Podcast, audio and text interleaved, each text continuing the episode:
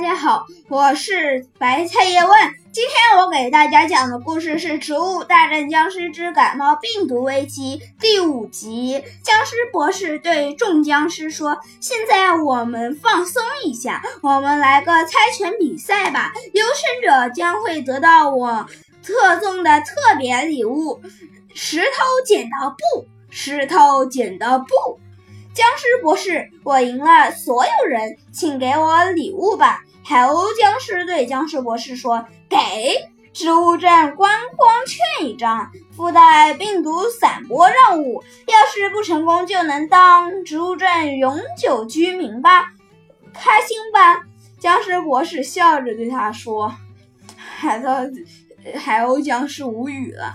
海鸥僵尸在接。”僵尸博士给他的一个感冒病毒粉的时候，问道：“僵尸博士，感冒病毒粉对于食物能有多大的影响呢？”僵尸博士说：“经过我精确的计算，确定他们会出现三个阶段的症状。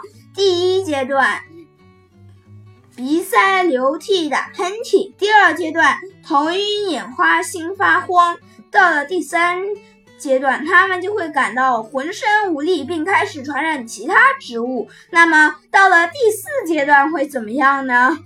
还有僵尸故意捣乱啊！